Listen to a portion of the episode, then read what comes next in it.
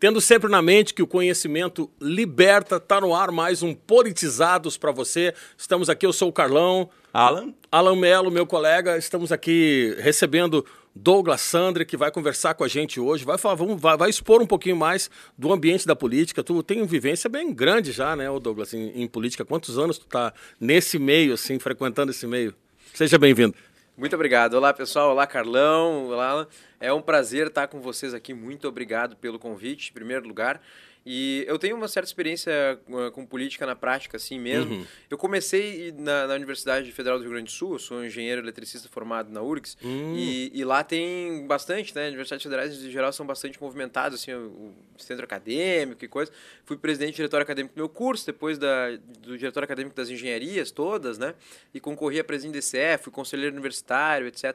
Então, já na, assim, na universidade, já comecei a meio que me envolver com os assuntos políticos locais da universidade universidade. E, e, o Conselho Universitário da URGS é quase que um parlamento, assim, então eu tive um pouco dessa experiência é, de participar desse tipo de discussão.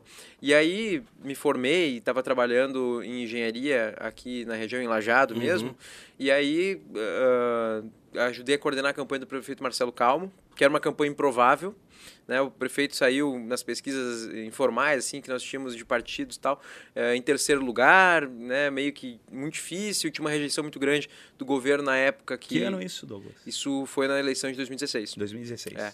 E, e, eu, eu tinha 25 anos nessa época, então uh, eu, eu não tenho muito, eu tenho 30, faz 5 anos, né? Mas foi uma, uma, experiência interessante porque o Calmo me chamou naquela época e, e atribuiu muita responsabilidade, né? É, em mim e no Guilherme Tchek, hoje o secretário da Fazenda, é, do, do, prefeito lá em Lajado. Nós, é, naquela época nós tínhamos o movimento Vem Pra Rua, participei daquilo, fui uma das lideranças aqui da região uhum. tal. É, na época do impeachment da Dilma e tudo mais, né? E aí, uh, com aquele movimento de renovação daquele momento, o Marcelo chamou, chamou aí, cara, tem como ir para frente um, uma candidatura que consiga entender essa aspiração da rua, que as pessoas querem algo diferente, né?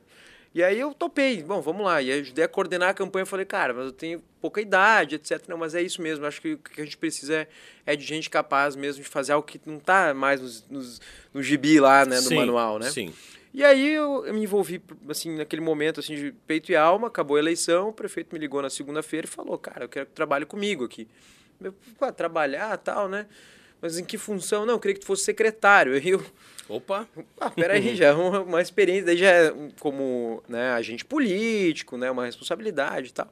E aí o Guilherme fomos convidados lá para ser secretários, né, e eu, eu na época estava já ligado ao Partido Novo, fundando Sim. a região, a cidade e tal. E eu topei o desafio, né, até para susto dos meus pais, da minha família, da minha ex-namorada lá da época tal, pô, como é que, né, é novinho para isso ainda. E eu até me achava novo para isso e eu entrei e fui. E aí, um ano e meio depois, o deputado Marcel Van Hatt, que é deputado estadual na época, Sim. me chamou para concorrer e disse, cara, seria legal se tu concorresse. Tinha feito o programa Simplifica Lajado, lá uhum. em Lajado, que sim. dá os alvarás em 24 sim, horas, sim, né? Sim, sim. E aí, estava já circulando pelo estado para palestrar, porque me chamavam de outros municípios. O Marcel falou, cara, agora volta lá onde tiver palestra e pede os votos. E eu falei, então vamos embora, né? Ele falou, isso ajuda na minha decisão de trocar naquela época do PP pro novo, né? Eu falei, tá, se você ajuda na tua decisão, eu tô junto, vamos embarcar nessa. E aí eu resolvi concorrer a deputado estadual, no momento que o Vale do Taquari estava sem, uh, e ainda está sem uma representação política, não temos mais deputado federal nem estadual, e nós estamos precisando disso. Eu falei, cara, vou fazer minha parte, por que não, né? Pode ser alguém, por que não? E aí eu lembro muito bem que o Fontana, né? Ele é um cientista político, acho, que, acho que é advogado, mas ele dá uma atacada de cientista Sim. político, né? Uhum. Concorreu a prefeito na Lajada agora. Sim. Ele falou até, é mais fácil... Está na nossa lista, inclusive, para ser entrevistado aqui. Ah, chama o Fontana, é, pergunta essa história para ele. Ele foi lá na, na, na Rádio Independente Lajada e falou, é mais fácil ir uh, pedalando de bicicleta daqui até a Lua do que eleger um deputado na nossa região. E aí eu falei para ele, então nós vamos pedalar daqui até a Lua, porque eu vou mostrar que é possível. Uhum. Não deu certo, faltaram 317 votos. Mas como foi tão pouquinho, eu acho que ao menos prov... deu para provar que isso é uma falácia, que dá claro. para eleger deputado daqui. Eu sempre falo, tem que fazer bastante votos na cidade, na região, tem que fazer. Eu fiz uma boa votação, aí quase 10% de lajado, oh. mas uh, eu fiz muito voto fora. 80% uhum. dos votos fora, busquei muito, internet, rede uhum. social, isso aqui que você está fazendo Sim. aqui muda. Então eu, eu, eu entrei de, de, de cabeça nisso, concorri. E aí quando acabou a eleição, eu pensei, ou eu voto para iniciativa privada, ou eu continuo apostando em, em concorrer. Então, para ficar uh, perto do poder público, né, para não começar com um projeto pessoal, de vida, depois não ter mais a chance de concorrer, eu optei por me aprofundar e conhecer mais e, e entender, bom, vamos né, uh, ter conhecimento para falar de política. Fui para a Câmara dos Deputados trabalhar. Esse negócio de conhecer mais, é um dos motivos da gente fazer o Politizados justamente está nisso, é fazer com que as pessoas conheçam mais né, sobre política. Porque à primeira vista, assim, se tu vai só olhar pelo aquilo que está na mídia tradicional, aí a política é um troço horroroso, entendeu? A gente detestável, a gente, né? E não é assim. As coisas não são assim. E quando tu conhece a pessoa, quando tu conhece o, o, as ideias, o trabalho da pessoa, tu acaba vendo que isso tem um, tem, tem um motivo. Quer dizer, tu tá na vida pública, tu é um cara novo, entendeu? E tá entrando na vida pública dessa maneira porque tu tem um projeto, tu tem um propósito, né? Exatamente. E, e, e, essa aproximação com a política é importante. Muitas vezes a gente acaba é, é, com esses espantalhos, as generalizações de que a política é algo inerentemente ruim. É uhum. É claro que, que uh, as, as questões do poder público muitas vezes não são fáceis. Não. Né? A administração pública tem termos, expressões que às vezes afastam um pouco, mas é importante uh, uh, esse, esse, tipo de projetos, iniciativas como esse podcast, que aproximam, que tentam trazer, mastigar isso para a população poder participar desse debate. Trazer o conhecimento, diminuir, né? Trazer o conhecimento. E eu fui fazer isso, fui buscar isso em, em Brasília. Hoje eu vou e volto de Brasília toda semana. Tu é assessor parlamentar? Sou assessor parlamentar, sou chefe de gabinete de um uhum. deputado federal. Uhum. Né? O deputado federal nem é do Rio Grande do Sul. Eu passei um processo seletivo, ele, ele é do Novo de uh, São Paulo, ele é sediado em Campinas, Alexis Fontaine. Uhum. É, até assim, me senti muito honrado, muita confiança, né? Poxa. Eu cheguei para assessor legislativo, que cuida da, da formulação das, das, propostas legislativas, das leis que ele vai uhum. propor, etc. E, e acabei depois, logo em seguida, sendo convidado para chefiar o gabinete também, né? Então foi uma experiência, está sendo uma experiência muito rica. Eu estou podendo, inclusive, pousar em Campinas, São Paulo, vou lá, desço, é, conheço da base, da região dele também, despacho junto com ele na, na base é, e, e, conhecer esse trabalho e também estar presente no Rio Grande do Sul, porque minha família está aqui, eu continuo vindo aos finais de semana, então sexta-feira é, e final de semana eu estou aqui. Então ah, é importante a gente estar tá lá e, e pegar, e, e, mesmo quem não tem a oportunidade de estar trabalhando profissionalmente nisso, é, é poder é, se aproximar, perguntar para o vereador, perguntar para um assessor que conhece, para o seu deputado, para o seu vereador, para conversar sobre política e essa iniciativa, por isso, né, esse conhecimento de política a gente precisa difundir mais. Quanto é tempo verdade. tu está com esse deputado já, cara? Desde o início do mandato, né? Logo é. que, que, que acabou, eu uh, acabei participando dos processos seletivos justamente por, pelo meu interesse de estar lá em Brasília. É, tive uma conversa para participar do Ministério da Economia, bem lá no início, né? E acabei aceitando o convite do deputado Alexis. Então, desde 2019, bem no início. E interessante que ele poderia ter pego alguém de lá já, né? Conhece a região e tal, como tu falou, é um processo seletivo e o cara viu a tua capacidade aí e te levou para lá. Eu vejo que cara. tem algumas iniciativas nesse sentido. O Partido Novo pratica muito isso, mas tem outros partidos. Agora o, Cidadania tem alguns parlamentares que fazem isso. Uhum. E em uhum. outros lugares também. É, é assim, uma coisa. Uh, o parlamentar, ele quer gente boa para trabalhar com ele. É claro, claro, que tem muitos que tem uma, um cabo uma eleitoral, muita gente, etc. Mas a maior parte dos parlamentares, os mais ativos, pelo menos, eles têm uma equipe técnica forte. E tem algum processo de seleção mais ou menos estruturado. Né? Agora, tem outros parlamentares que dizem assim, cara, é, é, assim, o, cabo eleitoral não é mais tão efetivo, porque a internet, porque a exposição, então o trabalho parlamentar, legislativo, etc. Às vezes é mais forte, mais importante, é uma equipe mais enxuta, mais, mais qualificada. Nosso gabinete lá são 25 pessoas, e nós temos sete nomeadas.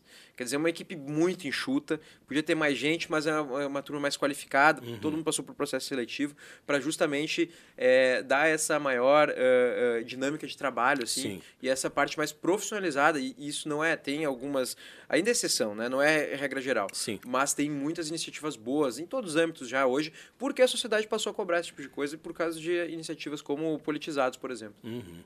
É, tu sabe que essa coisa da, da, da, da escolha técnica né, para trabalhar no, no, no, gabinete, ali, eu acho uma coisa que é muito bom para o deputado e para a sociedade como um todo, né?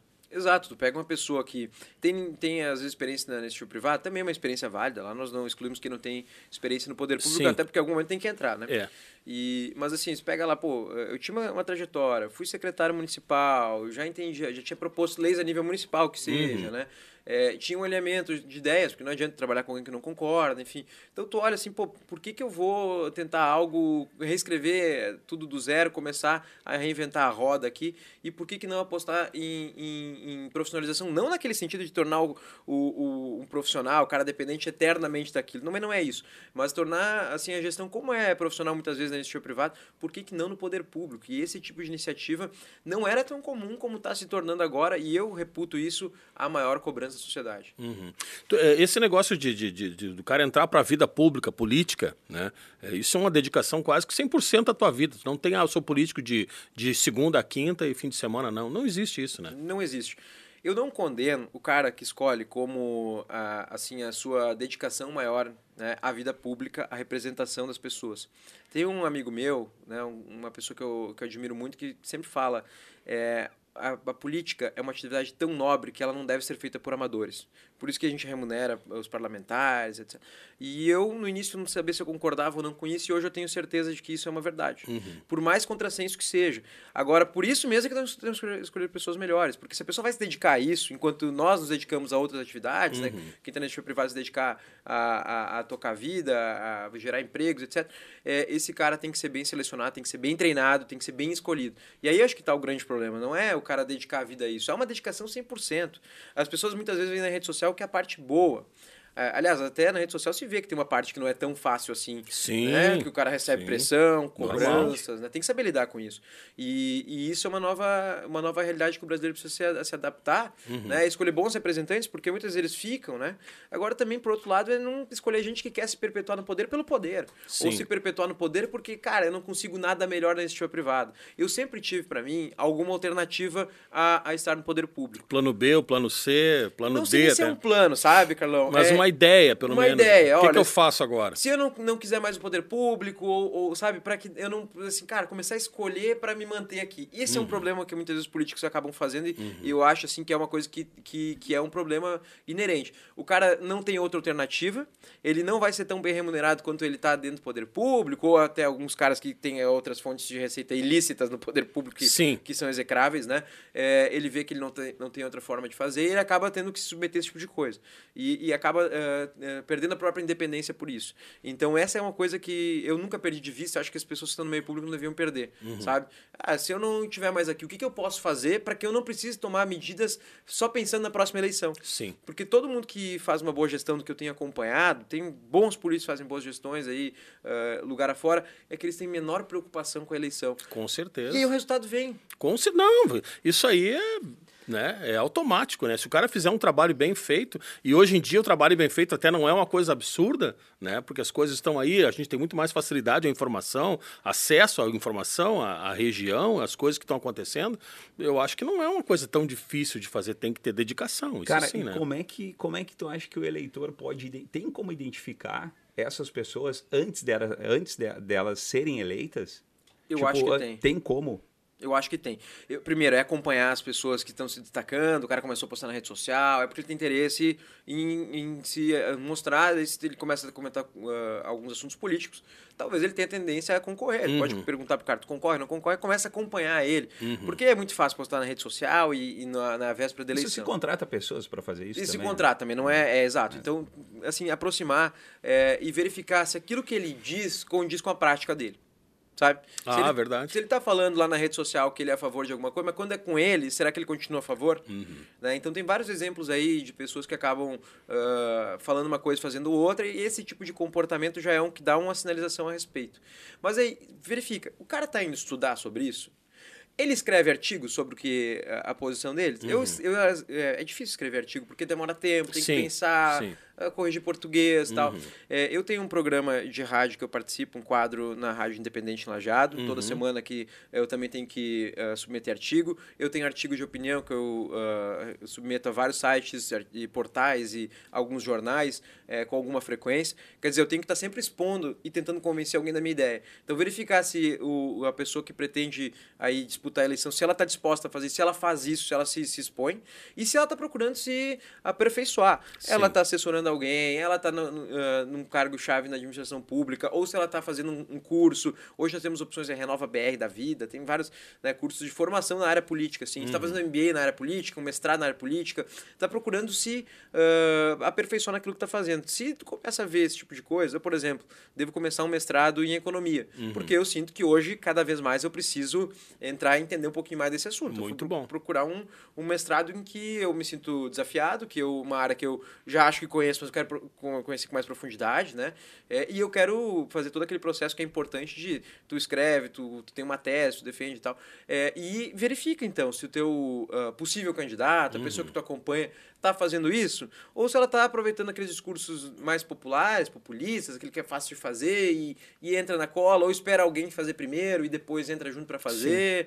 Porque esses discursos antigos que tinha na política, isso já, já tá morrendo, né? Tá, tá, porque é como, como ele falou, é, cara, hoje tu tem que defender umas teses. A, a, a, acabou de falar aqui que ele quer, quer falar sobre economia e tal, uhum. e, e tá procurando o quê? Ah, sim, Conhecimento. Conhecimento, cara, te liberta, tu vai falar de um negócio que tu que tu, tu, tu tem barganha, tu pode falar, tu tá estudando sobre isso, né? E, e, então essa coisa de é, essa política antiga que era cara, é bem. É, é, é um clichê assim que os políticos veem. É bem tal, que tinha uma hora, mesmo, né? exatamente, bem populista. Isso aí está morrendo. Tu está tendo que buscar conhecimento para falar mais sobre esses assuntos que estão em pauta hoje, que está em evidência, né? Isso é bem interessante, cara. E mesmo aqueles assuntos do dia a dia eu vejo, sabe? É, eu tive hoje lá na inauguração do Hospital Bruno Born, agora tava vendo. E, e se tu for falar daquele assunto, tem que conseguir explicar. Eu tive na inauguração, mas o que, que é a inauguração? O que, que tá fazendo no. O que, que tá rolando O que, lá? que tá rolando lá? O que, que mudou? Por que, que é melhor do jeito que, que, que o hospital tá fazendo agora? O cara que vai lá e simplesmente posta uma foto, só dizendo que teve. Uh, uh, ele vai ser mais questionado, né? O cara vai saber, cara, só tá lá de papagaio de pirata ou ele tá entendendo qual que é o processo que tá acontecendo? O que que muda de verdade é, para a população, por que, uhum. que ele é o melhor. E, então, mesmo temas assim que antes eram tratados mais por cima, etc., ou que era só para bonito, só para mostrar que está interessado na pauta, porque saúde todo mundo se interessa, porque educação tal. Isso, isso é, não sei se está 100% morrendo, está diminuindo, é, e as lideranças políticas que concorrem a cargos majoritários, né, a prefeito, a governadora, estão passando cada vez mais pelo escrutínio das ideias mesmo. Né? Sim, sim, sim. Porque a gente tem esses debates aqui que não aconteciam antes, não tinha pré-campanha no não. passado. Não. Nem era regulamentado isso. Não era regulamentado. É, e hoje é. Então hoje tem esse processo todo que, que, que dá de fazer de debate e o cara já começa assim. No Brasil não tinha eh, uma, um movimento de política de direita. E agora tem um movimento de direita. Uhum. Mas dentro da, da, direita tem lá todo um leque, né? Nossa. A direita é bolsonarista, tu é mais um partido como é o Novo, mais liberal. Qual que é a tua linha nisso aí? Antes tu, não, vou só falar aqui, vou ficar no meio, não vou falar. Eu acho que isso tem perdido espaço, porque daí os caras que se posicionam acabam conseguindo tomar o espaço daquele cara que antes optava por ficar mais em cima do muro. Aí tem gente que, que não tem tanto esse vínculo ideológico, é lógico, vai, ser, vai ter, vai demorar um tempo ainda para isso se tornar mais uh, um debate de ideias, como eu acho que deve ser. Sim. Porque a representação política deve ser, sim, baseada em projeto e ideias. E eu acho que isso vai demorar um pouco, mas vai acontecer e cada vez mais. Eu acho, sim, tá perdendo um pouco de espaço aquele debate que não vai a fundo na ideia daquilo que está se discutindo. Agora, a Brasília está vivendo um momento, eh, eu fico imaginando assim, eu se fosse piloto de avião, eu acho que eu não ia pousar em Brasília, eu passava, dava uma sobrevoada, ó, gente, tá aqui o paraquedas, pula quem quiser, porque é um momento bastante conturbado em Brasília, né? Como um todo, na, na realidade, né? Por todos os lados lá atrás, quando eu tinha opção, assim, acabou a eleição, né, eu tinha me licenciado, assim, exonerado da, da, da prefeitura, não era mais uhum. secretário, não tinha assim, então tipo, eu podia escolher o que eu ia fazer ou, ou tentar fazer, né? Uhum. Aí eu conversei com um amigo mais experiente, tal, mais assim, mais idade, tal, e perguntei para ele, cara, surgiu oportunidade para o Brasil, o que que tu acha? Ele falou esses próximos quatro anos, no mínimo esses próximos quatro anos, está acontecendo uma grande mudança no Brasil e vai passar por Brasília as grandes mudanças, porque é reformas, é mudança. É, historicamente, a polarização a nível nacional de PT e PSDB está se fragmentando, deve estar tá acabando, tá acabando. Vai surgir coisas novas no lugar e isso vai acontecer a partir de Brasília. Vai uhum. para lá. Se tiver oportunidade, vai. E eu tinha oportunidade de ir, né? Foi. Eu falei, então, vou aceitar a oportunidade que eu tinha. E eu fui. E realmente, o que está acontecendo em Brasília é sem precedentes. A gente não consegue parar e comparar isso com o que aconteceu há 4, 5 anos atrás. Não, não, não. É outro, é outro momento, né? É outro momento. E não se consegue comparar um ano, às vezes, atrás. Sim. Né? Quem diria que hoje ia estar se falando em terceira via? Não era algo.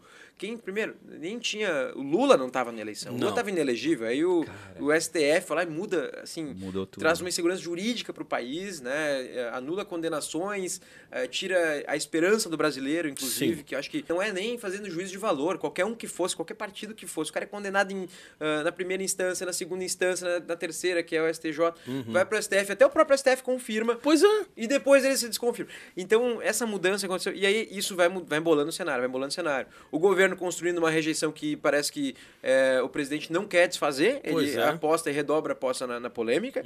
Né? Então, cria um ambiente assim, o pessoal tem falado muito de terceira via. E aí cria mais uma. Pô, quem é que pode ser Quem da seria terceira, terceira via? via? Né? Se existe. Eu acho que hoje o- o- os. é, é, as pesquisas menos também dizem e apontam para isso, que os favoritos hoje é, estão em três campos. Uhum. Né? Primeiro, o Bolsonaro, que é o presidente, é lógico, é sempre o, um adversário a ser batido. É, depois, nós temos o. hoje Que está em Lula, evidência, né? Que está em evidência. É, é, negativamente ou posi- positivamente, ele está sempre em evidência. Está sempre em evidência, É, e é a roda de amigos se conversa sobre isso, a favor Exato. ou contra tal. É, nós temos o Lula que é, co- consegue ter a esquerda arrebanhada ao redor de si, não importa o que fala, é, a esquerda acaba se fechando ao redor do nome dele, né? Até muito por isso que eles ficaram insistindo tanto em Lula livre quando as pessoas que não são desse campo não entendiam. Eles sabiam que ele tem muita força, né? E ele cativa na parte do público que, que não quer uma outra opção. E então, Será que ainda cativa? algum Tu, tá, tu, tá- tu convive mais nesse meio do que a gente que tá Como é aqui que é só o de fora clima lá, né? cara? Fugindo um parênteses, assim. Como é que é? Lá dentro, lá, cara, lá no meio, no Senado, na Câmara dos Deputados, essa, tu tá lá no meio, né? Tô lá no meio, é. Tu tá, assim, e é, e é engraçado, porque o, o parlamentar, ele tem um respeito pela assessoria, Claro. ele tem, ele às vezes Não, te precisa, trata, né? né, assim, Tipo, os caras se olham meio atravessados, assim, ou, ou, Às lá, vezes tem- ou lá fora tem uma churrasqueira Tipo jogador de futebol, sal, assim. salsichão, Dupla Grenal. pãozinho, aquela coisa. Não, Não, negócio tem as é- rixas. Tem, algumas rixas. É, mas, claro, também tem gente que, que tem que ter um bom convívio. Assim, eu, ah, eu não, obviamente, não tenho muita participação com a esquerda, etc. Mas quem não tá tanto no. é, tu tem que ter um bom convívio, no mínimo isso. Senão acaba com o diálogo por aí, daí não tem por que um Uhum. Daí não tem parlamento, como, né? né? Não tem como. Então, mas o clima às vezes esquenta mesmo, assim. E pelo menos ali dentro da, da, da Câmara é aquilo que a gente está vendo. na- na- ali por alguns instantes não vai né, ah, ah, resolver, assim. Talvez depois. É, mas assim, hoje o parlamento dentro está muito contaminado pela essa polarização.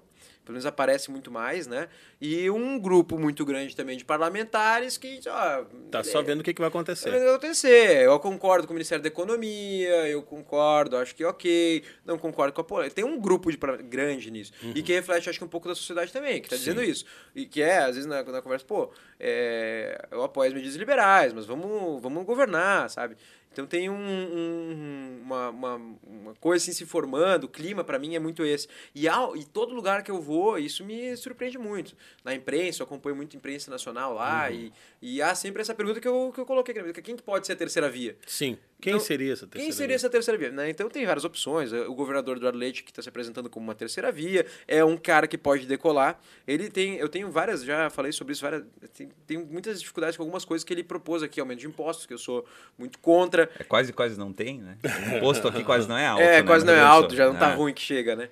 É, eu tenho algum problema também eh, pela forma com que a pandemia foi conduzida aqui no Rio Grande do Sul, que podia ter ouvido um pouquinho mais o empresário, o cara Sim. que trabalha, Sim. ter amenizado um pouco algumas coisas Com e ter cobrado em certeza. outras, né? Concordo contigo. É, então teve um. Eu, eu tenho essa crítica, né? Agora, eh, de outro lado, ele conseguiu aprovar algumas reformas importantes aqui no Estado, né? Que nunca tinha. Se falava, desde que eu me conheço por gente, em certas reformas que agora estão sendo feitas. A Né? reforma administrativa foi bem ampla, a da Previdência foi bem ampla, Bem. pegou militares que inclusive o federal não fez. Uhum. É, privatizações está acontecendo uma atrás da outra, é uma coisa boa, apesar de ter alguma crítica ao processo também, às vezes sempre dá para melhorar, mas ah, eu- e a nível nacional ele está num partido que tem uma projeção. O PSDB sempre vai ter um presidenciável. Por quê? Sim, porque é. governou, teve FHC e tal. Então pode ter mais ou menos chance agora, porque mudou um pouco isso. Né? O Alckmin fez, assim, foi uma campanha pequena, né? Foi é, o Alckmin talvez não fosse a figura para aquele momento, né? Sim. Foi mal escolhido pelo partido. Mas uh, eu acho que essa é uma, é uma pessoa. Eu não gosto muito de ficar falando de pessoas. A gente tem que falar do perfil aqui. Tá? Tem outras pessoas que estão nesse cenário. Eu acho qual, qual que é o perfil que a gente tem que, tem que olhar aqui para frente? É um cara aberto ao diálogo. É um diplomata, né? Um diplomata, mas um cara que entrega resultado, um cara que foi, que nem eu falei, estudou para isso, que se, se uh, preparou para gerenciar uh, o país, que, que vai conversar com os parlamentares, porque não vai se eleger uma Câmara dos Deputados nem o Senado Federal uh, aderente a nenhum projeto do. Verdade. Não vai. Não. Porque nosso, nosso jeito, né, a, o formato da nossa, da nossa eleição não é esse, assim, né? O, a eleição do partido, às vezes está um pouco descasado das pessoas, da, da figura do presidente. Então, o projeto. Depois ele vai ter que ir lá com, com, conversar e trazer para dentro do projeto que ele combinou com a população uhum. quando ele propôs nas urnas, uhum. é que ele vai executar. Então, ele vai ter que conseguir chamar e fazer uma base. Então, em, ao invés de entrar em guerra com isso, é apontar o que está de errado no parlamento também, nos outros poderes, mas tentar trazer esses caras para dentro do governo sem comprometer com cargos.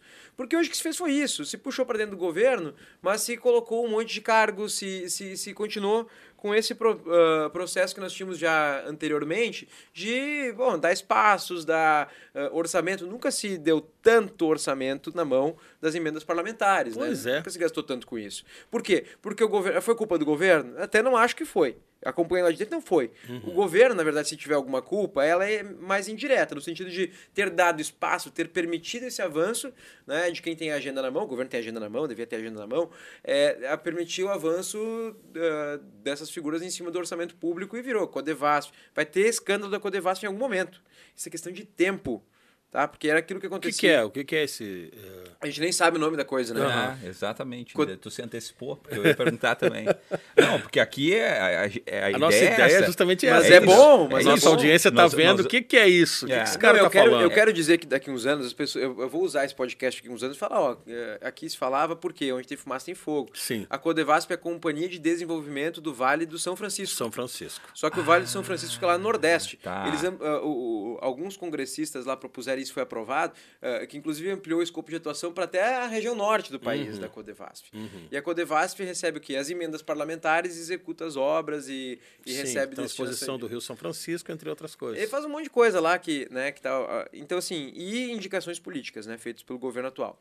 Então, a, a pedido desses Governo atual, governo federal. Governo federal, Bolsonaro, isso. É, a pedido desses membros, então, do, do que se chamou hoje, convencionou a chamar, o próprio presidente chama de Centrão, né? Tá. O presidente diz que é do Centrão agora.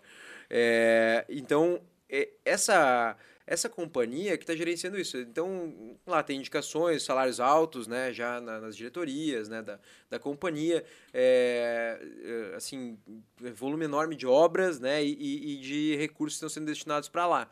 Né, e controlados por pessoas ligadas a, a, a parlamentares e, e etc. Mas obras que estão sendo concluídas? É, Algumas, é né? difícil, algumas devem estar, assim, né? Mas é difícil, sim, de, de- até de dizer, porque falta até alguma certa transparência nesse processo. E então, assim, é o tipo da coisa que é muito parecido com o que acontecia no passado, sabe? E o que está acontecendo lá é uma questão de tempo, né? Daí, é, não é no primeiro dia que sai uma investigação, não é no Ah, segundo sim, dia. Eu não sim. posso dizer e atribuir nada, né? Mas eu quero dizer, esse tipo de coisa, né? É, é, pode acontecer lá na frente, como já aconteceu, né? Surgiu aí que... Por que, que eu estou dizendo que pode ter? Porque tem fumaça sem fogo. Não estou dizendo isso a, a, a Deus dará, assim. Acontece que já, já saiu lá que- que compra de trator com preço mais, mais alto do que, Ah, que era é. o escândalo, quase que um escândalo tratoraço lá, Uhum. que o governo meio que se desvinculou disso. Mas então, é, é, tá acontecendo isso. Precisa reverter esse processo, sabe? Sim. Eu, eu sou muito favorável de o parlamento aprovar o orçamento, né? Como é em outros países. É assim, é mandatório que o, o orçamento seja aprovado no parlamento. Mas tem que ser uma coisa colegiada e não para indicar verba para a própria base, para esse tipo de situação. Vou, só, só- Não, vai, vai. Só voltando ali, eh, tu falou do Eduardo Leite, que pode ser candidato a presidente, pode, pode vir a ser, né? Cara, dentro do partido, isso tem uma, tem uma, tem uma eleição dentro do partido, tipo, tem o, o Dória também, se eu não me engano, tem, não, não tem mais ma- alguns candidatos que podem concorrer com ele dentro do partido para ser. eh, pre- como é que é escolhido esse cara para ser candidato a presidente aí? Eu sou filiado ao Partido Novo. Eu estou falando do, do partido PSDB porque é o Sim. partido que a gente sim, sim. né, acaba acompanhando.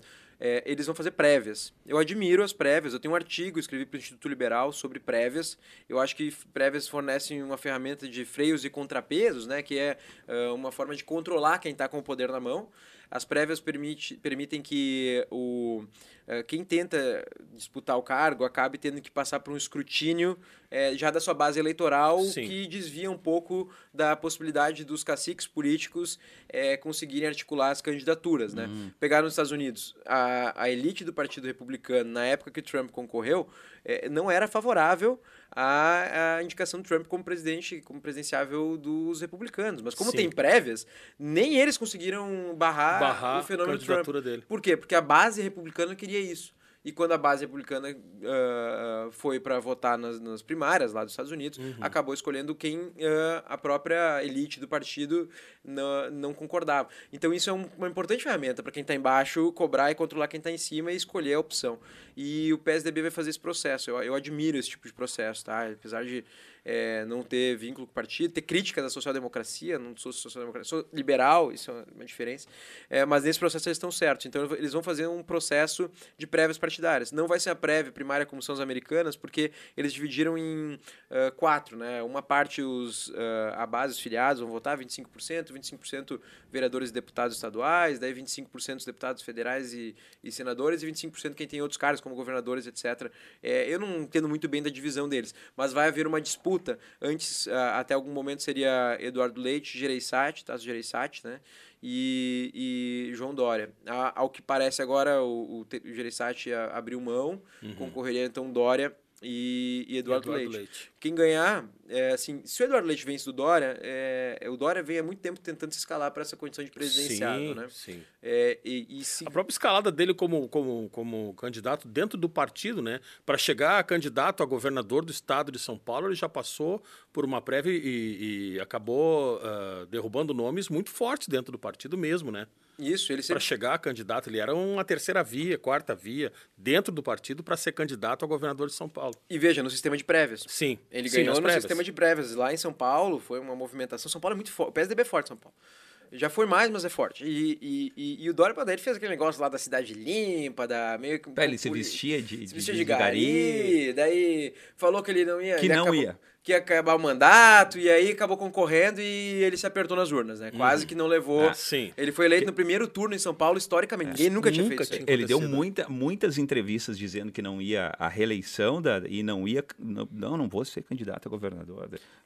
Em várias rádios e, e programas. Vários, e, cara, foi, cara. Ele é um showman, ele fica fazendo aquela, E as pessoas não querem tanto isso, como eu falei, né? Pô, foi lá do lado da vacina, sabe? Da... e a palavra, né? Tu colocou lá. É, uma coisa que eu, que eu prezo muito muito é a palavra, cara. Porque tu dizer que não vai a público, né? Em grandes rádios e programas e tal. E depois chega lá e tu vai, cara. É, tem isso. Mas assim, e, e, e se houvesse algum contexto, como foi, por exemplo, aqui o Marcelo Calma aqui na Jato, meu Sim. amigo, tá? É, eu ajudei a redigir a carta dele que ele dizia e registrou no cartório dizendo que não ia à reeleição. Verdade. Só que veio uma pandemia no meio desse negócio. Pois é.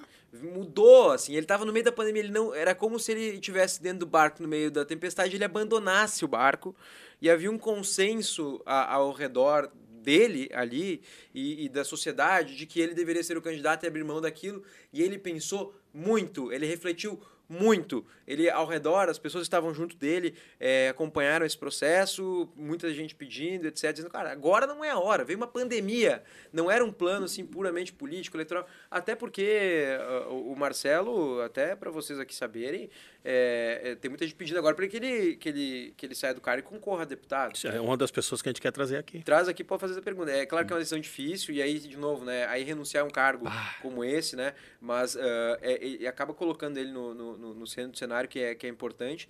É, eu até ficaria feliz de ter uma dobradinha aí, né? Mas uh, a, a, grande questão é que não é por apego ao poder. E acho que o que o João Dória fez é diferente. É. Não era por causa da pandemia, era antes de tudo isso. Ele concorreu ao governador com sim, a pretensão política. Sim. Ele tentou derrubar aliado dele lá para se cacifar como presidente. Talvez naquele momento ele concorresse a presidente, o PSDB não faria 5% como fez com o Alckmin. Pois é. Naquele momento talvez era o momento para Mas depois, tudo que ele fez depois, a rejeição que ele tem, é... não sei se é tão grande uh, lá no estado de São Paulo quanto é aqui.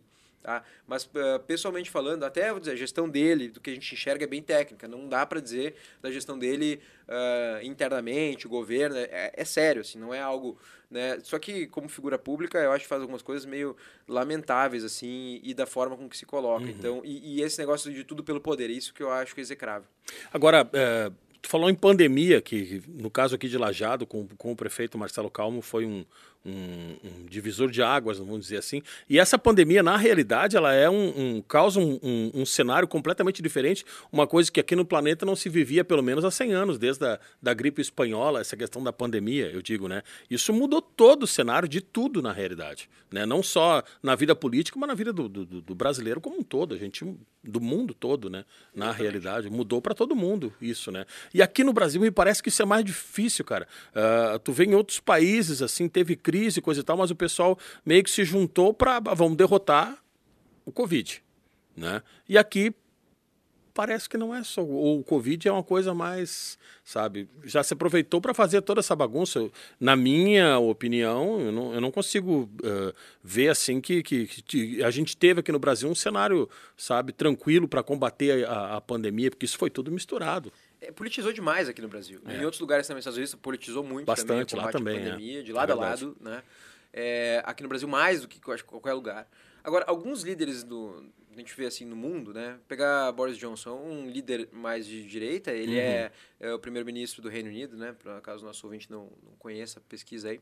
É o primeiro-ministro do Reino Unido, começou com uma postura refratária, falar sobre o assunto, tentou ignorar a existência daquele, no primeiro momento tal. A rejeição dele começou a subir muito, e lá não tem muito tempo o cara... Que foi o que fez o Bolsonaro, que meio queria negar o negócio e... e no início, é, e continuou com isso também até o final. E, e, e, ele logo percebeu, e lá não dá muito tempo, cara. Tu começa a perder popularidade, o sistema parlamentarista te troca. Eu Sim. também defendo o sistema parlamentarista, ele Sim. te troca. É porque o nosso sistema não é presidencialista 100%. Não, não é, e também não é... E não é, é parlamentarista, exatamente. Estamos no meio, temos que resolver isso. Eu é. acho que eu defendo o, o parlamentarismo puro. Concordo, Com também. voto distrital. Aqui nas regiões tinha que escolher um, e sempre escolher um. Sempre escolher, como se fosse uma eleição regional aqui, como é dos prefeitos hoje na cidade. Concordo. Agora, uh, uh, o, o, Boris Johnson conseguiu ver a tempo que, cara, não é hora de fazer assim, política eleitoral em cima, etc. E, e mudou o discurso. Né? Uhum. Né? E fez o seguinte: olha, quando nós adotamos medidas, esse é o último caso de adotar medidas, porque ele era um governo mais na tendência conservadora, uhum. liberal. Nós vamos adotar medidas bem rígidas. Mas assim que nós pudermos tirar as medidas, vamos tirar as medidas. E nós vamos vacinar essa turma, e nós vamos, sabe? E eles conseguiram avançar com isso de maneira técnica na pandemia. E uma outra coisa que é importantíssima: informação uhum. e exposição. Ele foi para a linha de frente falar sobre o assunto. A gente pega aqui, eu vou citar de novo, pegar, tomar licença para citar o Marcelo aqui de novo. Com vontade, cara. É, e outros prefeitos da região também, mas eu acompanho muito o Marcelo aqui. Uhum. Ele tem uma live, tá na 70, fala assim, 73, né? Uhum. É, 73 live que ele tá fazendo agora, 73 lives, 73 domingos. Eu acompanhei, olha, 71 delas. Uhum. Duas uh, eu não acompanho, mas do, 71 eu acompanhei todos os domingos. Eu ia na produção da live lá junto com ele. É, e, e, e, eu acompanhei isso, é, é se comunicar com a população. E o resultado na urna, eleitoralmente, veio depois. Se dedicou só a combater a pandemia praticamente. Na eleição, claro, se dedicou a mostrar seus projetos. Acabou uh, um governo com pandemia que se dedica, acaba parando quase que porque tem muitas Mas... coisas, tem que destinar os recursos para combater a pandemia, obras que tu não acabou, que tu uhum. queria fazer e tal. E, e, depois o resultado veio, né? A, a, a, despeito desse negócio que a gente falou aqui do, de ter a, o papel no cartório, ter aberto mão, ele fez 72% dos votos. A sociedade reconheceu isso. E no, no Reino Unido, o Boris Johnson que estava falando, que, que adotou essa postura, dizer vamos discutir política depois no segundo momento e vamos uhum. tratar da pandemia que nós temos que nos unir, ele está com alta uh, aprovação lá. O presidente americano até fez, o, o, Trump fez uma boa votação. Ele empatou a eleição, foi um empate. Sim. Assim. Foi ali, né? Que, foi ali. Foi, é, foi a diferença mas, pequenininha. Mas foi um foi um troço muito maluco lá, né? Foi maluco, mas assim, ele, ele, ele se fosse uh, ver como é o resto do, do comportamento do resto do mundo, dos outros, dos outros uh, é, líderes políticos, os caras fizeram assim boas votações, eles continuaram o, o próprio Netanyahu lá em Israel. Sim. Ele era para ter caído o cargo, ele foi, foi, foi, foi, sobreviveu muito mais tempo, ele tá mais de década né, no cargo. Uhum. E, e, e, ele era para ter caído o cargo antes, por causa da pandemia que ele tinha feito um bom trabalho, foi levando, foi levando, foi levando. E agora, recentemente, é que, é que houve a troca do primeiro-ministro de Israel. Aqui no Brasil se optou pelo confronto, por negar e assim... Infelizmente. Infelizmente. Agora... Uh, a oportunidade que se perdeu de faz uma comunicação mais direta, né? conversa com a população, une o país, sabe? Ao invés de. E, e, e vacina. Né? tem que ter uma certa desconfiança com qualquer coisa que vai injetar no braço das pessoas, mas tem uma Sim. comprovação da comunidade científica, tem é, um país vacina, nós vacinamos a população de tempos em tempos, nós não somos.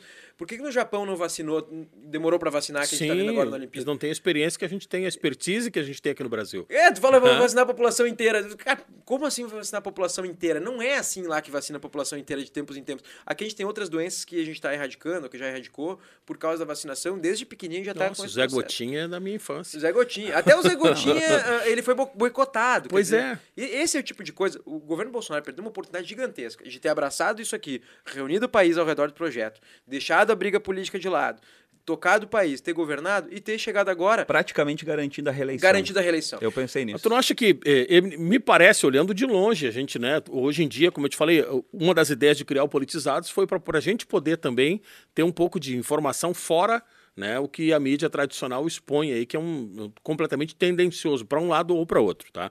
Não te parece assim que eh, o Bolsonaro, para mim, olhando de longe, parece que ele é um cara bem intencionado. O problema é que eu acho que ele é mal assessorado. Não sei. Eu, eu conheço bons assessores que trabalharam na equipe dele. Uhum. E conheço. E tem uma equipe que também eu, eu não usaria, não teria num governo se eu fosse o governante, tá? Uhum. É, ele tem uh, mudado muito também, né? A equipe boa É. do Ministério da Economia foi toda embora praticamente. Sim. Tá? Tem algumas pessoas boas ainda no Ministério da Economia, é, mas uma boa parte da. Salim Matar, Paulo Ebel, uma turma boa. Paulo Ebel é gaúcho também. É, uma turma boa acabou saindo, né? Por quê? Porque não entregou as privatizações, trouxe o Centrão para dentro do governo, etc. Sim. Então teve essas críticas que as pessoas acabaram saindo. O próprio Moro saiu. Enfim, é, a parte de governo mais, assim, Ministério da Economia ah, deu uma reduzida nos quadros que, que as pessoas admiram lá dentro. Essas trocas dele, tu acha que é por falta de apoio, de, de, de- de- eh, f- falta de, tipo, ir junto nas mesmas ideias? Gente que, que daqui a pouco diz, não, mas não é por esse lado. Aí ele, não, peraí, se tu não tá comigo, tu tá contra mim. É que quando é um governo de confronto, é, é mais difícil tu montar uma equipe que.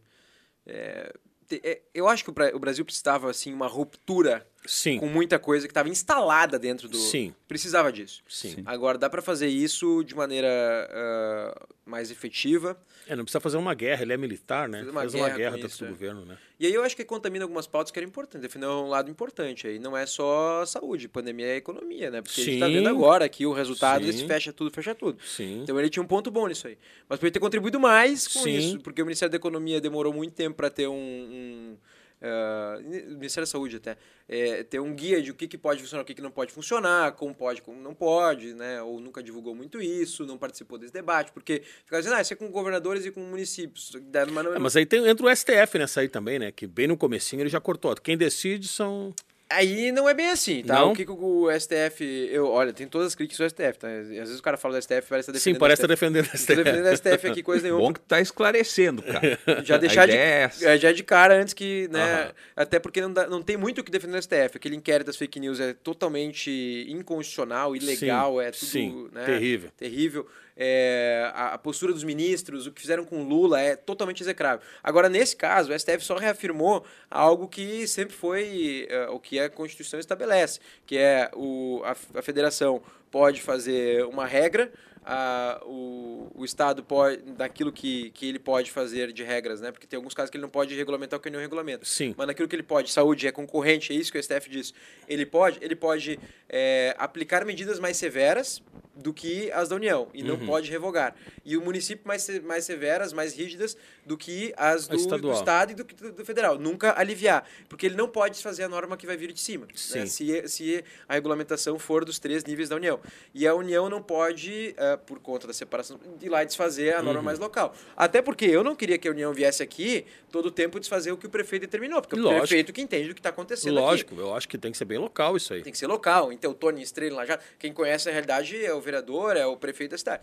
Então, é, é por isso que funciona. O STF só, só colocou isso. Agora, o que não significa que o governo não pudesse ter fe- feito diretrizes claras. Não, isso ficou muito né? Entendi, na Tó. nuvem, né? O que, que nós vamos fazer com, com, com o setor de eventos? O que, que nós vamos fazer em todo o país com, com os setores para fazer a coisa é, ficar menos difícil e, e evitar esses fecha-fechas aí? Sim. O Bolsonaro estava com o discurso certo nisso. Olha, Não, não tava é- correto. Não é fecha-fecha, não é. Mas podia ter, ah, ah, ah, podia ter participado mais disso. E por outro lado, alguns governadores fazer oposição a- ao Bolsonaro acabavam criando uma rota de colisão com ele, por pura e simplesmente. E aí acabava também entrando nesse. Eu acho que o Dória entrou muito nisso. Muito. Politizou demais esse processo também. Muito. Aí, como quem diz, não, então ah, esse papo de economia, não, nós vamos só. ah, ciência, ciência, ciência, ciência. Não, peraí, isso é ciência, então vamos olhar para a ciência econômica junto com isso. Sim, É, se é sim, ciência, precisa. Se é ciência, vamos botar os alunos para a sala de aula. Na minha opinião, não- não adianta tu pensar em respirar, tu tem que comer também. Exatamente. Entendeu? Quer dizer, né? E, e essa questão da saúde toda, isso, isso prova que o Brasil nunca teve preparado. A gente sempre teve, parece que é uma coisa assim só de agora, essa questão da pandemia, de leitos de hospital, leitos de UTI, coisa e tal. Parece que é uma coisa que aconteceu agora. Não, isso aí é tradicionalmente, todos os anos, se tu for para pensar nos últimos 30 anos aí, sempre teve, sabe, problemas. ah, eu lembro de, de matérias da, da própria Globo, do Fantástico, hospitais no Rio de Janeiro, que a gente aqui no Rio Grande do Sul não passava por isso assim, dessa maneira, né? Mas aquela crise na saúde institucionalizada como um todo, né? E, e a pandemia, quando chegou agora, só mostrou. Aquele discurso pegou mal de montão, inclusive pro, pro Ronalducho lá, a questão de, ah, não se faz Copa do Mundo com, com hospitais, hospitais, e coisa é. e tal. É, é isso é uma coisa que... Tinha um histórico todo que acaba culminando na- em quem está agora no poder que nós optamos fazer Olimpíadas, Sim. optamos em fazer é, Copa do Mundo. É legal. Pô, quem não está torcendo pro Brasil, Nossa. feliz hoje, teve prata, teve... Fico todo mundo feliz com essas conquistas do esporte brasileiro. Agora, é, vamos realizar um evento no Brasil? Vamos, desde que não custe. Dá para fazer com parceria com a iniciativa privada? Dá, porque tem lucro em cima desses eventos Sim, esportivos com grandes. certeza. Então faz privado. Ah, não, se é privado, aí tem risco, aí não sei quem não ganha, não, não, tem que ser com investimento público. Então o Brasil tem que dizer, obrigado, mas a gente tem ainda hospital para construir, Sim. escola para fazer, melhorar Nossa, a educação, estradas, tudo, né, Estrada, cara? e nós vamos fazer eh, Copa quando, se no futuro a gente estiver no padrão de desenvolvimento da Europa. Então, quando vocês fazem a coisa lá, que nem o Japão agora, faz lá no Japão, e se não dá para fazer com a iniciativa privada, já teve Olimpíada com a iniciativa privada, nos Estados Sim, Unidos. sim. né? Por quê? Porque lá nos Estados Unidos tem essa cobrança. Se vai custar para a população em impostos, a população reage muito forte e quer saber como é que é. Então, por isso que, por que, que os Estados Unidos não, não viabiliza? Tem várias cidades com milhões de habitantes, PIB, etc. Por que, que não é Estados Unidos quase sempre um, um, um evento esportivo desse tamanho aí? Porque o- lá nos Estados Unidos a população não aceita se tiver essa desforra com dinheiro público que foi essas Olimpíadas ah, e a Copa do Mundo no Brasil, aí fala 30 bilhões. Onde é que faltou? Lá o, o Ronalducho nos deu a barbada, né? Nossa, nossa. É, o, Cabra, o Cabral tá preso, né? É. Ah, eu, eu, eu lembro que eh, quando eu morei em Manaus, eu morei um, um- período da minha vida em Manaus, e eu- quando eu saí de lá, estavam se falando em construir o estádio da Amazônia, que é um troço lindo, maravilhoso lá, né? Deve Só estar sendo que- bem utilizado lá. Não, assim. fazem, fazem, sh- faziam, né? Porque agora com a pandemia não, não rola mais, shows, né? Shows, eventos, porque futebol nunca teve. Mas o próprio em Brasília, cara. Mané Não, Mané né? Garrincha é outro, é um, é um elefante branco lá no meio de. Brasília, né, os, ca- cara? os caras levam Flamengo e Vasco pra poder dizer que estão utilizando, é tipo, é constrangedor, cara. Lá no Mané Garrincha tu entra e tem assim um setor de eventos lá, tal, Uhum. dentro. Que é meio que pra tentar justificar a estrutura que é caríssima. Tal. Aí Sim. tu entra lá e tu olha as arquibancadas, não tem um patrocínio, Uhum, sabe? Não tem uma marca, assim, um time que se apropria daquela coisa assim como, né? sim. Mesmo os estádios que são compartilhados, mesmo aqui na Europa, tem aquele, né? Sim, Tu vê que tá. naming rights e coisa e tal, lá não tem como nada, fazer, isso é porque vazio, ninguém... ninguém, né? Porque, porque não tem, e precisava de ter construído aquilo lá. Já existia uma nega, a gente podia dar mais informado, precisava ter sido daquele tamanho. Ah, São Paulo, arena do, do Nossa, Corinthians, Corinthians. né? O Morumbi tava, era uma reforma, o São Paulo se dispunha a fazer com dinheiro próprio. Sim. Aqui o Beira-Rio É. foi obrigado a pegar financiamento com, porque não, a FIFA não aceitava Não, que se não padrão fosse FIFA. Padrão FIFA lá, não sei o quê. Tem, tem alguma coisa, tinha uma coisa muito errada nisso. E a gente foi ver onde é que a gente pagou a conta. Na hora de ter os hospitais padrão FIFA, a gente obviamente não tinha os Não hospitais tinha, padrão FIFA. não E tinha. aí cai na conta do Bolsonaro, cai na conta do governador. É óbvio, né? As escolhas erradas do passado. Então, por isso que. Aí a gente volta aqui pro, pro podcast, né? Por que, que esse tipo de, de coisa é importante? Justamente para conseguir trazer isso para a população. Que essas escolhas de curto prazo que nós fazemos agora Sim. impactam e a conta pode vir no futuro. Pode, não, e, e isso é uma preocupação séria. Ah, já que a gente falou em conta do futuro, eu sei que tem uma opinião formada sobre isso, sobre voto auditável. Voto auditável. Né? É, isso eu, eu queria que tu falasse para as pessoas aqui qual a tua opinião sobre esse negócio do voto auditável.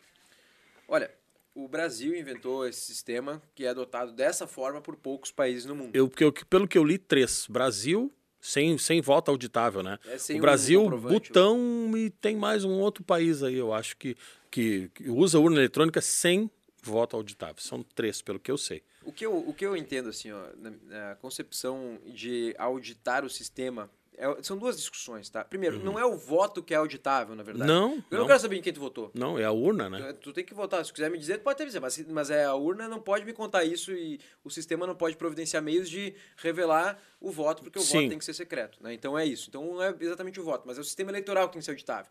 Agora, o Tribunal Superior Eleitoral, ele faz a norma, ele fiscaliza a norma, ele julga a norma, ele é o recurso da norma, Uhum. ele controla o sistema, ele homologa o sistema, ele autentica o sistema, ele fiscaliza o sistema e depois ele vai lá. A palavra final é a dele. palavra final dele. Então, assim, é tudo só um órgão, assim. é- Por que, que a gente não, é, não tem auditorias externas? Pô, auditado por um próprio auditor do que está ligado ao TSS. Por que, por que, que a gente não, ah, não consegue desconcentrar este poder? E nós temos que ser sempre céticos né, contra o poder concentrado, né? Sim, sim, muito. Porque não Isso é um desconcentrar esse perigo, é um poder, risco. É um perigo muito grande. Lá nos Estados Unidos é descentralizado, é nos estados isso. Não tem eleição federal. Sim. É por que, isso não pode ser aqui também? Tem até uma PEC ah, que trata desse, desse assunto sendo proposta na Câmara dos Deputados pelo deputado Luiz Felipe de Orleans de Ó. Bragança, ele que é o príncipe, né? Sim. É, descendente da família real é, do imperial brasileira. E, e, e, a, e o que eu, que eu defendo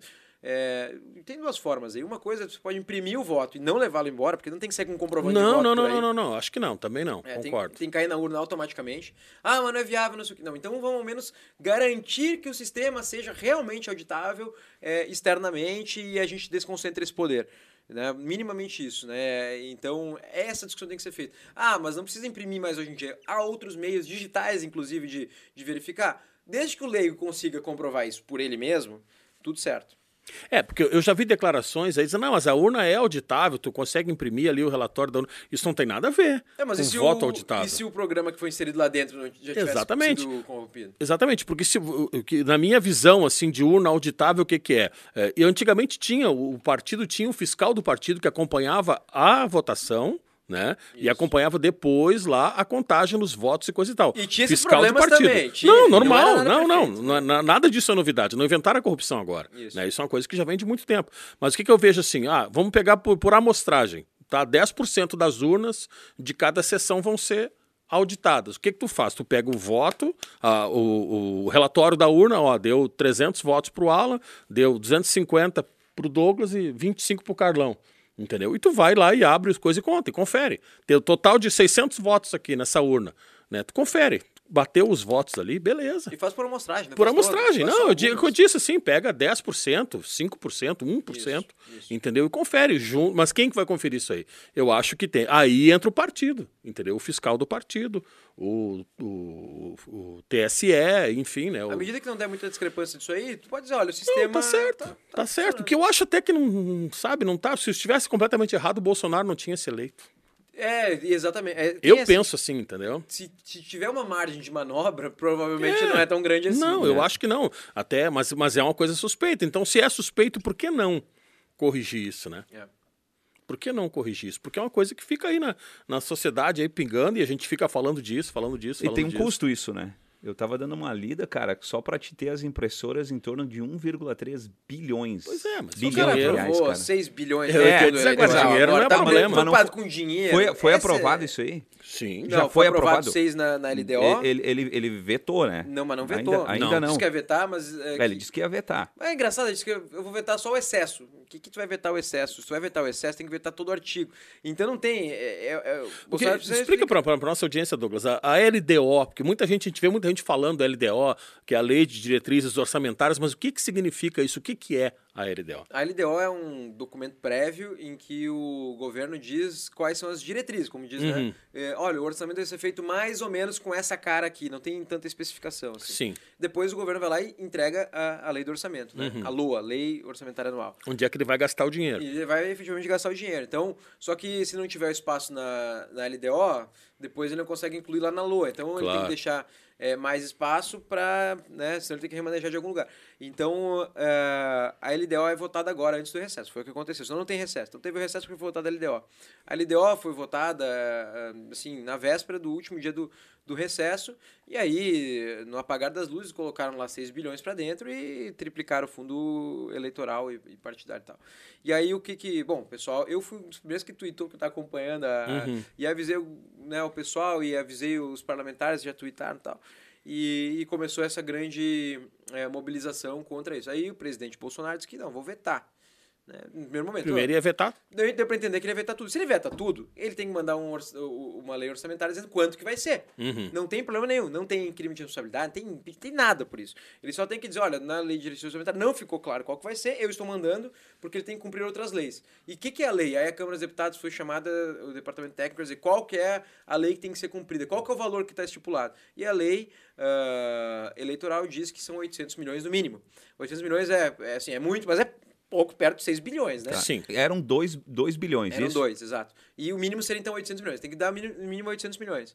Né? E o Bolsonaro, não, eu vou vetar e vai dar só mais ou menos 4 bilhões. Já é o dobro. Poxa, é muita coisa. Já é o tu dobro. dobrar, cara, É o dobro. precisa de tudo isso? Não precisa. E ele pode simplesmente, o o presidente pode simplesmente mandar o valor que ele quiser, que ele bem entender. Uhum. Então tá na mão dele escolher agora é, qual que é o valor que, que ele quer efetivamente mandar, se ele vai vetar ou se ele não vai vetar. Agora, não tem esse negócio de vetar dois. Ele tem que vetar tudo. E aí dizer quanto que vai ser.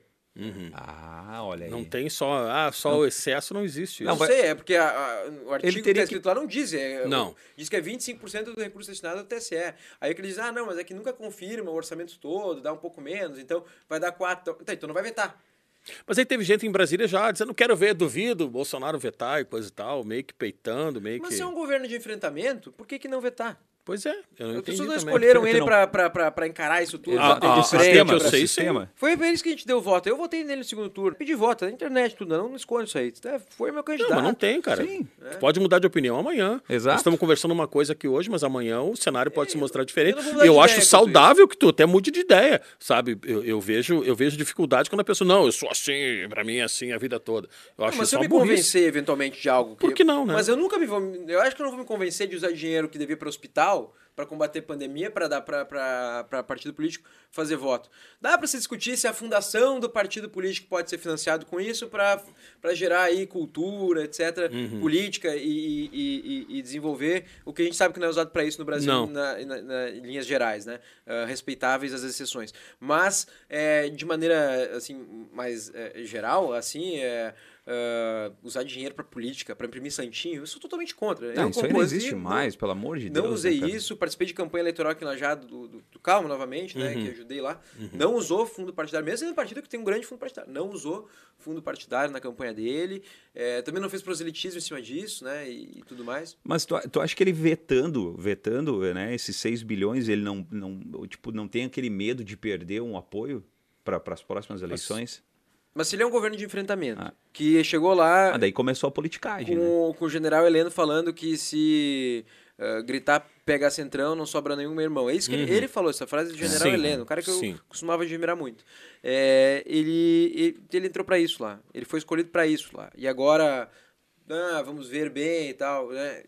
É, eu acho que não é o caminho. Eu não, eu não toparia isso. É, cara, quer governar com, com o Congresso? E tem que governar com o Congresso. Chama e diz: olha, só que eu fui eleito com essa agenda. Topa essa agenda? Vamos conversar sobre isso? Vamos fazer uma agenda É liberal. falta diálogo, né? Eduardo? É, combate à corrupção, é, governo enxuto, sem financiamento público. Sabe? Ó, essas aqui são as coisas que não vamos negociar. Vamos, é, vamos, vamos fazer um governo que. Essa é a composição que tem que fazer com o Congresso, né? Não entregar a chave e ainda. é, hoje quem está dando a agenda do Congresso é o Centrão. Basicamente quem governa é o Centrão. Tem que conversar com o Lira para ver se. Pois é, tem, como tu falou do Lira e outras figuras aí que, pelo amor o, de Deus, o né? próprio Ministério da Economia hoje, sabe? Recebe. O certo seria o Ministério da Economia setar o parlamento, dizer para o parlamento como é, que, como é que a coisa devia ser, né? Hoje é, é o contrário, assim, o, o parlamento se consulta, né? Os líderes se consultam com o Ministério da Economia para ver mais ou menos como é que tem que ser. Então, tá vindo a agenda de dentro do. Há uma agenda própria hoje na, na Câmara dos Deputados. é, que hoje é comandado por Arthur Lira, né? uma agenda diferente que não é. é, claro que ela se, se, se sobrepõe é, com, com a do governo por, por lógica aí, mas é, assim, o certo seria ser a agenda do governo e não a agenda da Câmara, né? Sim, sim. Tu falou de economia, cara. É, a gente fala muito, e tu vê nas rodas de conversa da, da, da galera aí, das pessoas, sobre o, o combustível. Uhum. Cara, o que, que tem que acontecer, simploriamente falando, assim, simplificado o negócio, para conseguir diminuir o preço do combustível? O que, que, tem que acontecer? O que tem que ser votado? O preço do dólar, é, o dólar cair, enfim, cara.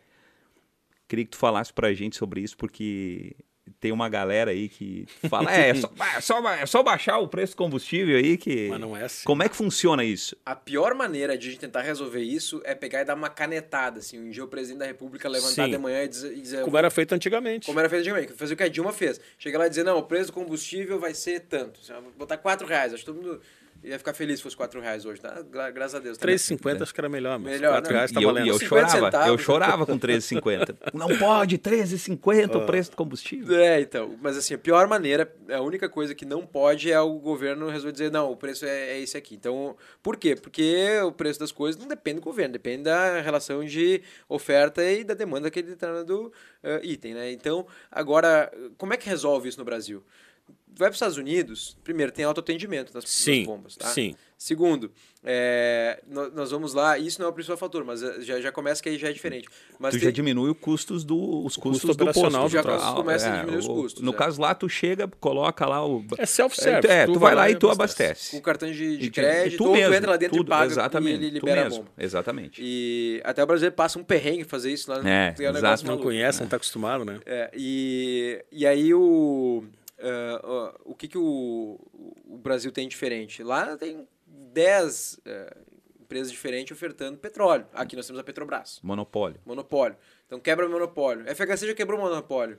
Mas de fato, né? Tem que quebrar não só de júri, que é de júri na lei, né? Sim. Quebrou na lei, tem que quebrar de fato. Como é que é monopólio de fato? Fazendo algo que vinha e está sendo feito, né? Muito bem feito pelo. Aí uma coisa que tem que dar os méritos pro governo é tá fazendo, desde a época do Temer, é, o que chama de desinvestimento da Petrobras. Uhum. Né? Uh, as companhias petrolíferas do mundo inteiro estão uh, se focando, assim, não estão mais uh, tão verticalizadas de, de ponta a ponta. Né? É um movimento que não é só da Petrobras, mas a Petrobras está fazendo isso. Está entregando as refinarias para que outras empresas possam vir aqui competir com ela própria. Está acontecendo isso? Está acontecendo isso. As, as refinarias. Notícia, a Refap cara. aqui está em processo de privatização. Uhum. É, a Refap é a refinaria Alberto Pasqualini, lá em Canoas. Canoas. É está em processo de privatização. E aí tem que privatizar e conceder para empresas diferentes esses ativos, né? É, porque senão, de novo, gera outro monopólio privado que não serve também. Então é o que está acontecendo. Cada uh, empresa está comprando uma e elas não podem ter duas refinarias, uhum. tem um, um, limite aí de participação de mercado, então para ter concorrência. O principal problema do Brasil é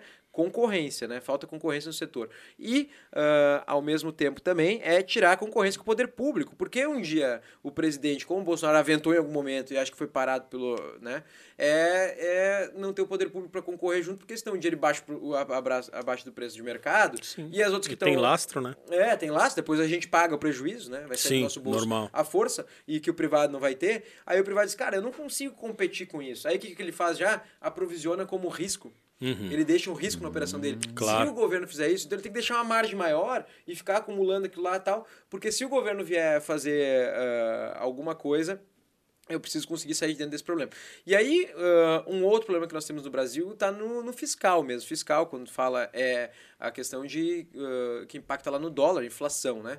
A gente tem uh, o dólar alto, o governo e, e, o Banco Central, antes dá para falar que era a mesma coisa, agora o Banco Central está independente. Sim. Mas descuidou muito disso, né? Deixou o dólar subir muito por causa do risco, por causa da confusão política interna, por causa da falta de reformas. O dólar disparou, Aí quando o dólar dispara, tinha aquela frase lá o pessoal diz que dizer, mas eu não como dólar, eu como arroz uhum. e feijão. Dentro do arroz e feijão tem dólar. Tem dólar. Por quê? Porque. Uh, ah, move a economia como um todo. Tudo, exato. O petróleo tem preço no dólar, o, o que tu compra, essa tinta que, essa que vai na mesa aqui, Sim, tá lastreado no dólar, porque é, é, é commodity Tem insumos, pelo menos, insumos, né? né? Indústria química e tal. Então tudo tá no fim, na, nas contas, tá, tá relacionado ao dólar. Então, é, precisa ter um controle fiscal. Para ter controle fiscal, tem que fazer reformas, né? Então, esse é um problema que o Brasil enfrentou de falta de estabilidade. Quando tem muito risco, né, tu tem que aumentar o, o preço do, do que tu paga em juros para as pessoas Para poder te salvaguardar já. Exatamente, para as pessoas querem investir no Brasil, para a gente né, investir na economia brasileira. Uhum. E como o, o, o juros ficou muito tempo baixo, mais abaixo do que deveria,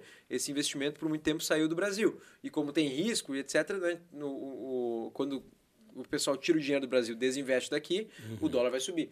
né? Então, esse é um problema que impacta lá no preço do combustível. E o preço do combustível impacta no custo do caminhoneiro. O custo do caminhoneiro, ele segura um pouco, tal, ele está comprimido. O caminhoneiro hoje ganha muito Nossa. pouco no Brasil, não tem ninguém eh, rindo à toa no Brasil nesse setor aí, o caminhoneiro autônomo principalmente, e, e ele acaba tendo que repassar, o, o frete vai subindo. É. E aí, quando repassa Virou o frete. Feijão e arroz é quase puro frete, porque tem que ter o trator é diesel, né? Trator, depois tu tem o transporte, aí tu tem o beneficiamento que tem que aquecer lá para secar o grão, é, é alguma coisa que tem que queimar, enfim. Então tudo tá, tá relacionado a isso, né? Então o preço do dólar alto, é, combustível com esse mercado fechado, sem concorrência, sujeito ao preço do dólar também, aí vai lá nas alturas. E o dólar estando alto estimula, inclusive, a exportação. É, mais, é melhor ia dizer, para ti exportar se- carne, por exemplo, do que vender no mercado arroz, nacional. óleo de soja. Mas só no primeiro momento. Por quê? É, no primeiro momento ele viu que, ah, como a moeda, né? Ah, O contrato dura, sei lá, três anos. Quando ele for renegociar, ele já entende. Ah, Ah. o cara tá ganhando mais, porque o meu dólar tá. Uhum. Ele chega na mesa de negociações e fala: vai, eu te pagava um dólar, eu vou te pagar 90 centavos de dólar. Daí, por quilo de alguma coisa. Aí o cara vai dizer assim: não, mas daí ele faz a conta dele e diz assim: é, eu tô ganhando mais mesmo do que eu ganhava antes, tal, eu fecho por 90. Uhum. Aí já baixou, entendeu? Aí quando converte em real, dava mais do que antes. Mas na verdade. Ah, pois é. Então, num primeiro momento, isso funciona, mas depois isso perde. No longo prazo não existe esse efeito monetário, Tá. não, é, não tem, é, eu vou baixar e desvalorizar a moeda indefinidamente. Isso Uhum. só acontece no primeiro momento. Depois o mercado todo se renegocia. Meio que ilusório, assim. É ilusório.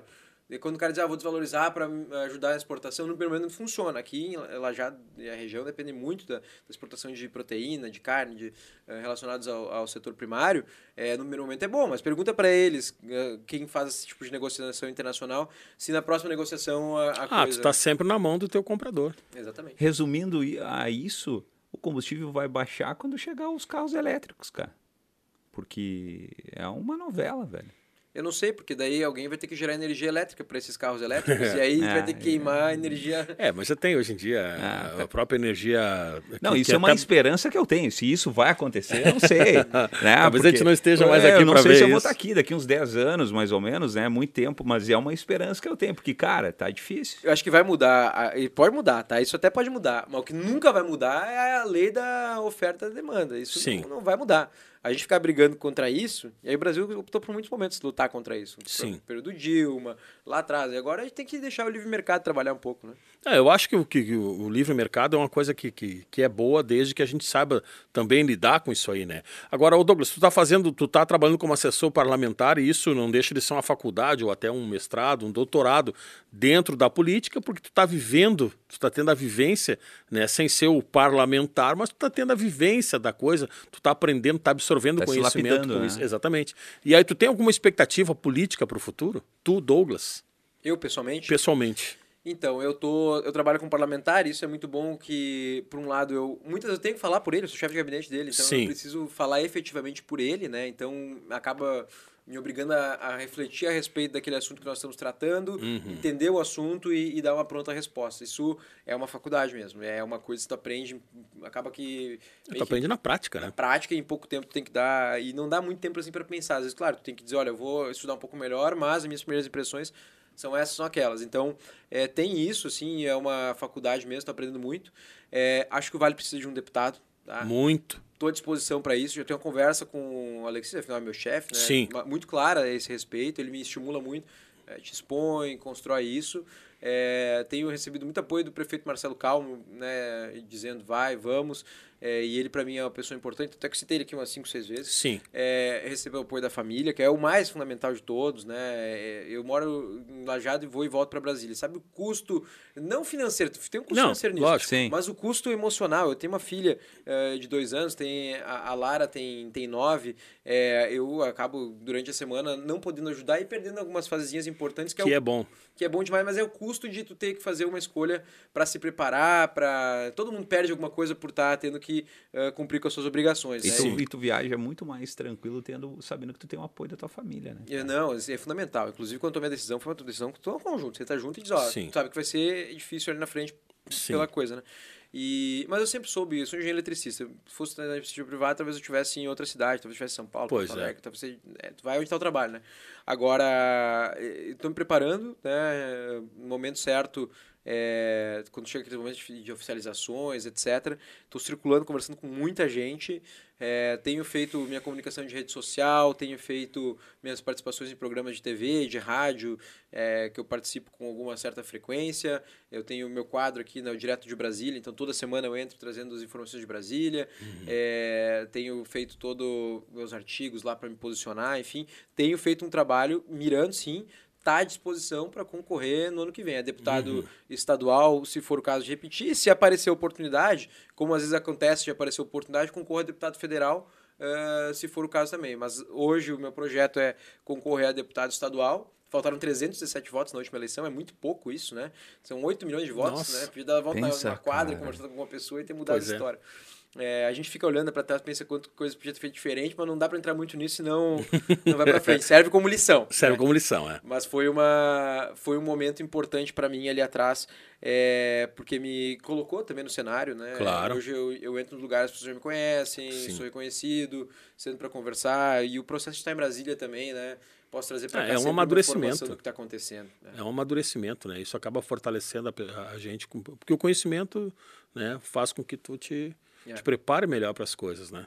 Faltou dizer alguma coisa, Douglas? Tu queria falar, que tu queria expor aí para nossa audiência aí? Eu quero cumprimentar vocês aqui, a equipe técnica de vocês que produz vocês aqui também, é sempre bom mencionar. Eu quero cumprimentar pela iniciativa de vocês trazerem esses assuntos que às vezes não são tão do dia a dia, mas como a gente falava aqui antes até de começar a gravação, Sim. quando vê o pessoal tá comentando a nossa roda de amigos, e tu vê Uhum. que cada vez mais as pessoas, às vezes ela não coloca na rede social, mas ela tá discutindo esse assunto, ela fala, e é importante cada vez mais a gente fale e traga esses assuntos que às vezes são difíceis, né, que parecem, mas que eh, a gente precisa aproximar o cidadão da política, nós temos que nos aproximar eh, da política e temos que qualificar a política, né, seja com aí preparação melhor dos candidatos, seja com a maior atenção das pessoas ao processo político eleitoral. É, isso é muito, muito importante e eu quero primeiro cumprimentar vocês para isso, né? dizer que eu estou à disposição, né? Precisar e Ah, vamos contar com a tua parceria, sim. não e A nossa ideia é essa, aliás, né? não, claro, se precisar ajuda para facilitar com alguém trazer Claro. aqui. Quero muito que, que o projeto de vocês dê certo. Poxa, o projeto é nosso. A, a ideia, a nossa ideia é justamente fazer, essa, fazer esse link, né? Já que a gente tem a possibilidade de fazer o link e aproximar as pessoas dessa coisa que é tão importante na vida, que parece um troço tão né, distante a política. Ah, a política é lá com Brasília, é lá com os deputados. Não, política é no nosso dia a dia, impacta Exatamente. diretamente na nossa vida. E, e outra, né? As decisões que a gente toma hoje aqui vai impactar na, no- na tua filha, nas tuas filhas, Exatamente. nos meus filhos, do- nos meus netos, quer dizer, vai afetar as pessoas daqui a 5, 10, 15 anos, né? Vai fazer parte do dia a dia. Talvez eu já não esteja mais aqui, mas isso que eu estou fazendo hoje, eu te- eu tenho na minha cabeça assim que a ideia é fazer com que melhore para o futuro daque- dessa geração que está chegando aí agora aí, que vai, quem sabe, pegar um Brasil melhor na frente aí. Eu acho que é isso que é o mais importante. Eu acho que vai deixar o legado, viu? Né? Quem, quem eh, participar ativamente desse processo, seja concorrendo, seja abrindo esses espaços para quem vai concorrer, eh, com certeza vai estar deixando um legado aí. É, é porque eu acho que só criticar é fácil, né? É Douglas? muito fácil. É, Exatamente. é, criticar é o trabalho mais dos fácil, outros né? é tranquilo, o dedo, entendeu? né? Eu digo, ah, tu podia ter feito isso, tu podia ter feito aquilo, tá, e o que que eu fiz? Eu já falei aqui que esse negócio de que a gente não, não escolhe, não, não pensar no, no político que vai votar, é mais ou menos como, já usei essa frase aqui, é, usar, o- tu chegar num restaurante e pedir pro garçom, o garçom chega pra ti e diz, pois não, seu Douglas, o que, que o senhor queria? Diz, não, vê lá o que tu quiser lá e me traz aí. É. Entendeu? Daí o cara traz frango, tu não gosta de frango, mas tu não escolheu, tu deixou. Isso é votar em branco, anular voto, que eu acho que é uma coisa detestável de tu fazer. Eu acompanhei bem aquele processo das diretas já. Né? Foi bem na minha juventude, ali, 17 para 18 anos ali. Eu peguei bem esse processo aí. E eu lembro da luta que foi para se conseguir. Bem ou mal, o que se fez depois com, com a liberdade que foi dada, isso é outra história. Né? Mas, é, mas foi um processo difícil, que foi uma luta de anos, de vários anos, até chegar nesse ponto para tu chegar agora e botar teu voto fora, eu acho. É, A gente tem que parar de culpar o, o Brasil historicamente. Sim. Ah, lá, não sei, ah, lá atrás, ah, quando o Cabral, ah, não, cara, Tem que para. mudar- mudar Tem- daqui pra frente. Exatamente, cara, parar de se espelhar no que deu errado e tentar fazer alguma coisa para, ah, não vai ser agora ainda a gente vivo aqui, pode ser lá na frente para teus filhos, teus netos, Sim, enfim, mas sim. que melhore, cara, que melhore. Porque essa é, a ideia. Tá Ô complicado. Douglas, ah, nas redes sociais, como é que o pessoal te acha? Me acha lá, arroba Douglas Sandri. Acha Todas, por- todas as redes sociais é assim mesmo. Uhum. O- Douglas escreve, tem vários artigos, tem participação no programa de rádio, da Rádio Independente aqui de Lajeado. Tu entra todo dia é, ao Toda vivo? quarta-feira. Toda quarta-feira. Toda quarta-feira, eu participo do Contraponto na sexta-feira na Independente também. Eu de vez em quando participo da RDC TV, que é tá no canal da NET lá e tem no YouTube também. Eu participo, eu escrevo no Instituto Liberal, ah, artigos com alguma frequência, Boletim da Liberdade, né? São veículos que me publicam e eventualmente também outros veículos de, de comunicação. Mas todos lá, arroba Douglas Sandri, me segue lá que eu sempre publico, né, minhas produções. Dica boa para você seguir né, o trabalho do Douglas aí. Né? Numa dessas aí você começa a acompanhar o trabalho dele, conhecer e pode né, conversar e tentar né, chegar ah, com um, num certo ponto né, de que consiga se entender e achar uma solução para o nosso problema todo que está aí. Eu acho importante a renovação, a gente precisa renovar eh, nesse caso da política. Quero agradecer demais a tua disponibilidade de vir aqui e já vou deixar agendado para uma próxima mais adiante aí para tu voltar aí, quem sabe ano que vem, um pouco antes das eleições aí, Combinado. voltar a conversar com a gente. Será um né? prazer. Tá Pô, bom? prazer te receber aqui. Nós aqui, arroba politizadosRS. Isso aí, eu ia né, dizer nas agora. redes sociais. Nas redes sociais, o Spotify. No Tá? Spotify Você pode também. ouvir o, o, o programa, né? Porque o Spotify não, o Spotify não disponibiliza vídeo, mas disponibiliza Ainda. áudio, né? E a gente tem o áudio lá no Spotify também, para quem quiser ouvir, tá se deslocando de um lado para o outro. E hoje em dia é um meio bem bacana, além do Facebook, além do, do nosso canal no YouTube também. Quero agradecer aqui Lojas Becker, Teutônia e farmá Tia Farmácias aqui de Teutônia também pelo apoio prestado aqui no, Politi- no Politizados deste episódio de hoje aqui.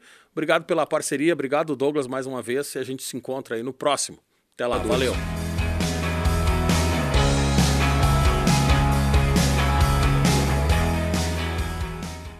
Dezembro! Só em dezembro para começar a pagar. Agosto é mais prazo na Lojas Becker. Você parcela tudo em até 12 vezes e a entrada fica lá para dezembro com o seu décimo. Toda linha de eletrodomésticos, móveis e estofados, pisos e porcelanatos, materiais de construção. Toda loja sem entrada. E a primeira parcela você só paga em dezembro. Agosto é mais prazo na Becker.